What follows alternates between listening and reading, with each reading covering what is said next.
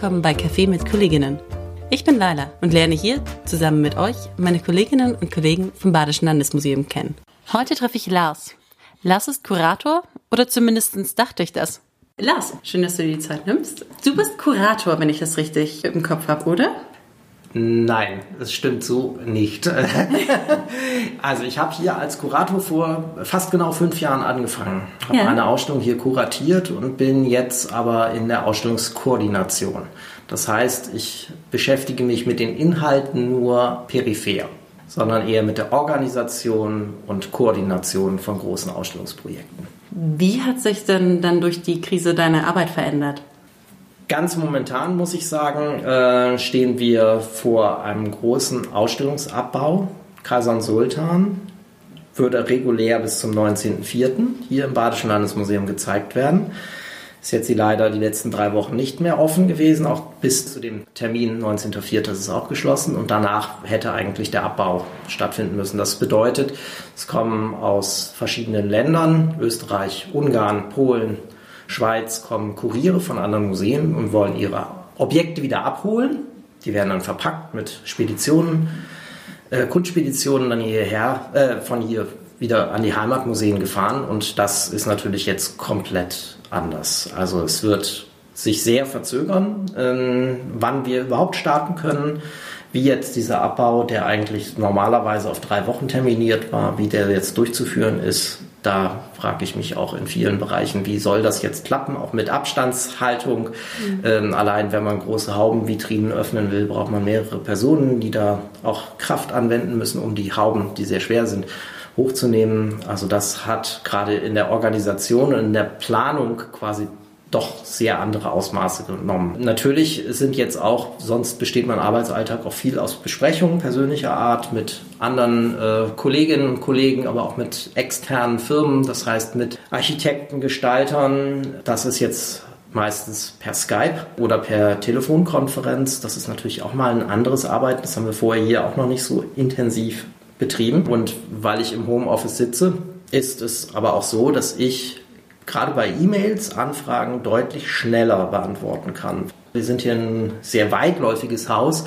Das heißt, wenn man von Büro A zu Büro B irgendwie vom Direktionsgebäude in den Turm will, dann verliert man immer mal ein paar Minuten allein für die normale Wegstrecke und zu Hause sitze ich halt direkt am Computer. Also ich kann deutlich schneller auf solche Sachen reagieren und da auch mir mal ein bisschen mehr Zeit nehmen und das nicht so, ach, ich habe in den nächsten fünf Minuten wieder einen Termin und kann das jetzt nicht beantworten. Gibt es Sachen, die du durch die Corona-Krise bisher persönlich gelernt hast?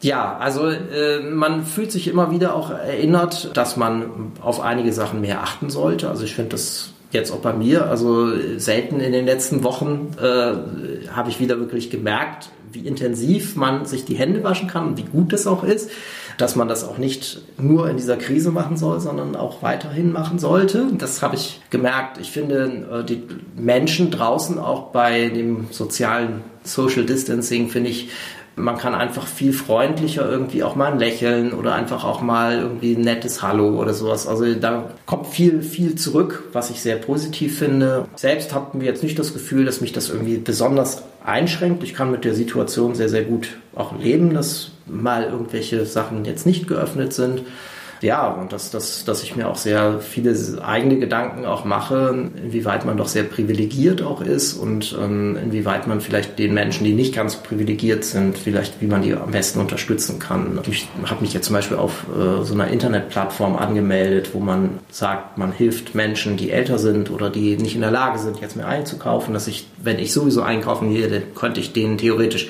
jetzt mit einkaufen. Bislang habe ich noch nicht jetzt eine Rückmeldung bekommen, weil einfach das Angebot im Moment viel größer ist als die Nachfrage. Aber man kann auch für sich selbst vielleicht auch so ein bisschen Bewusstseinserweiterung, will ich es mal nennen, irgendwie auch sehen. Ja, Bewusstseinsschärfung. Schärfung auch, genau. Ja. Was denkst du, können Museen aus der Krise lernen? Wir müssen und können, glaube ich, auch lernen, dass wir mit aktuellen Themen, ob es nun eher jetzt im, im Negativen, wie mit dieser Corona-Krise, was ja sehr viele Menschen auch beunruhigt und auch ja ganz schlimm ist, dass wir aber diese aktuellen Themen einfach mehr aufnehmen müssen. Ähm, wir müssen spontaner sein. Wir sind natürlich als großes Museum auch immer in Planungen auf die nächsten Jahre. Ist auch sehr wichtig, dass man alles immer sehr, sehr gut durchdenkt. Ähm, aber wenn jetzt eine Krise kommt, dann kann man nicht mehr so gut planen. Und ich finde, wir, wir müssen diese Themen auch, auch aufnehmen. Das heißt, irgendwie auch auf die Menschen auf unsere Gäste, die jetzt nicht mehr zu uns kommen können, eingehen und äh, irgendwie auch präsent bleiben. Viele Museen bauen ja gerade ihr digitales Angebot aus. Ähm, auch wir sind dabei. Mhm. Wie sähe denn so ein rein digitales Museum aus? Was denkst du? Also ich kenne natürlich viele Beispiele und das geht ja jetzt mittlerweile, wie du sagst, das ist ja nicht nur, nicht nur das Badische Landesmuseum, das da Angebote macht, sondern fast alle Museen, die die Kapazitäten natürlich auch haben. Das muss man ganz klar auch sehen. Kleinere Museen werden da leider wieder so ein bisschen abgehängt. Die müssen auch ums Überleben auch äh, kämpfen und haben dann vielleicht nicht die Zeit, jetzt noch digitale Angebote zu machen.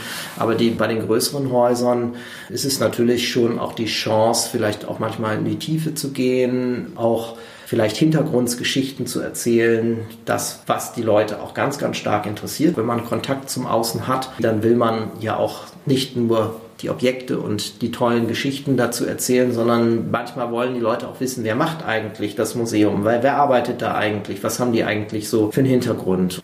Und das sollten wir auch mit bedenken, dass wir da also auch ein Gesicht zeigen. Ich glaube, das fehlt manchmal so ein bisschen, dass man zwar einen Namen hat, vielleicht irgendwo steht in der Ausstellung irgendwie ein Impressum, der und der war der Kurator, der und der hat sich für das und das eingesetzt. Aber ich glaube, es ist so eine, so eine persönliche Ansprache. Es ist ganz, ganz wichtig, auch in dieser Zeit jetzt das Gesicht zu zeigen. Und du glaubst, dass sich das äh, gerade durchsetzt? Also, dass diese Chance, mehr Gesicht zu zeigen, mehr Persönlichkeit zu zeigen, als Museum genutzt wird? Kommt drauf an. Also es gibt sicherlich Leute, Personen, die in Museen arbeiten, die sagen, ja, unbedingt, jetzt haben wir unsere Chance, wir haben so viele tolle Ideen, die wir vielleicht im normalen Museumsalltag noch nicht machen konnten, aber die wir jetzt, wo es vielleicht ein bisschen mehr Zeit ist und wo man sich vielleicht auch nochmal anders auch darstellen will, diese Chance und äh, Zeit auch nutzen. Kommt sicherlich auch immer ein bisschen drauf an, wie man persönlich auch tickt und auch wie natürlich es auch im Kollegenkreis irgendwie auch wahrgenommen wird. Aber ich glaube, man soll Gesicht zeigen man, aber ich würde nie sagen, dass man auch das Gesicht verlieren würde, wenn man irgendwie was vielleicht auch etwas lustiger präsentiert, was finde ich auch eine ganz, ganz wichtige Sache ist, dass wir hier also auch natürlich wissenschaftlich gute Arbeit leisten, aber dass wir auch mal ein Fun Fact oder sowas auch mal mit einstreuen können, weil Lachen ist immer gut und hilft sicherlich. Klar, wir machen jetzt hier keine Witzeveranstaltung, das wollen wir ja auch gar nicht, aber ich glaube, ein bisschen mehr Humor täte dem einen oder anderen auch mal nicht schlecht. Okay, dann vielen Dank für das Interview mit dir. Vielen Dank für Sehr die gerne. kurze Kaffeepause und hoffentlich auch bald wieder. Ja, gerne. Selbst mit geschlossenen Türen bleiben wir offen. Auf der Webseite des Badischen Landesmuseums findet ihr unser gesamtes digitales Angebot. Besucht uns einfach auf www.landesmuseum.de slash digital. Ansonsten freue ich mich natürlich, weitere Kollegen und Kolleginnen mit euch kennenzulernen. Abonniert einfach diesen Podcast. Bis zum nächsten Mal.